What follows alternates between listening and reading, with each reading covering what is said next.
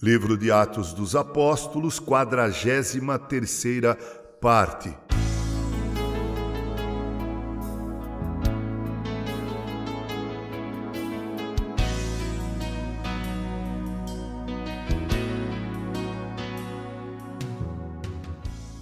Como você que nos tem seguido nos áudios anteriores já sabe, chegamos ao capítulo 16 do livro de Atos dos Apóstolos, onde Lucas narra o início da segunda viagem missionária do apóstolo Paulo, agora não mais na companhia de Barnabé, mas acompanhado de Silas, o mesmo que com Judas Barzabás vieram de Jerusalém para comunicar à igreja de Antioquia qual havia sido a decisão daquele concílio em Jerusalém com respeito aos gentios se circuncidarem ou não. Há mais dois companheiros de viagem nesta segunda viagem do apóstolo Paulo, que são Timóteo, um discípulo de Jesus, de quem dava um bom testemunho na cidade de Listra, que era filho de uma judia convertida de pai grego.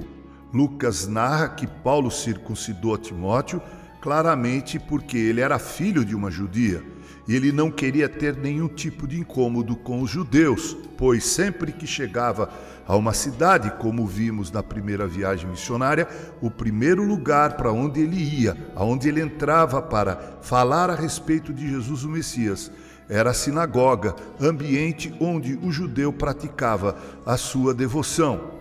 Nessa segunda viagem, Paulo também é acompanhado por Lucas, o médico, como fica evidente na leitura do versículo 10 deste capítulo de número 16.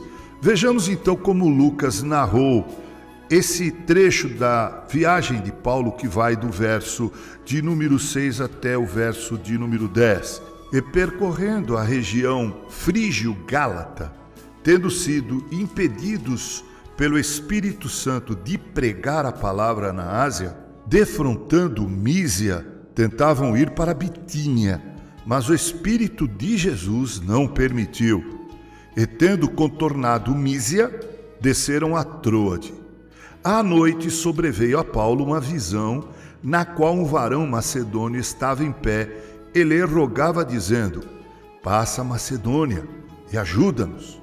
Assim que teve a visão, imediatamente procuramos partir para aquele destino, concluindo que Deus nos havia chamado para lhes anunciar o Evangelho. A primeira observação que queremos fazer com respeito à obra missionária é que essa obra é determinada pela agenda divina e não pelos planos dos homens. O homem pode fazer seus planos, mas a resposta certa dos lábios vem do Senhor, como podemos ler em Provérbios 16:1. Paulo se propôs a ir a Mísia, a Bitínia para pregar a palavra. A intenção era ótima, testemunhar de Jesus, mas o Senhor Deus tinha outros planos. Ele precisava do apóstolo Paulo na primeira região da Europa, nas portas da Europa. As portas da Europa se abriam para o apóstolo Paulo, a região da Macedônia. É Deus quem define nossa agenda, nosso modus operando um missionário. É Deus quem define quem, onde e quando pregar o Evangelho. Outra observação importante é que Paulo teve uma visão de um varão macedônio que pediu que ele passasse na região da Macedônia e os ajudasse.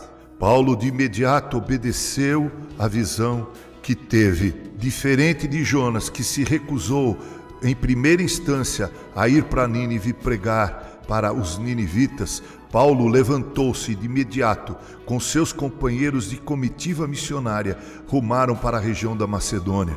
Terceira observação que queremos fazer tem a ver com a ajuda que Paulo, Silas, Timóteo e Lucas foram levar à região da Macedônia. Não era outra senão a pregação do Evangelho, o testemunho a respeito de Jesus Cristo.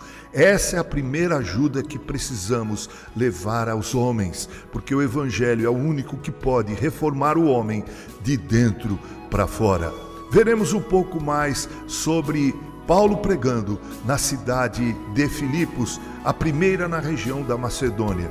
Até o próximo áudio, com carinho, Reverendo Mauro Sérgio Aiello.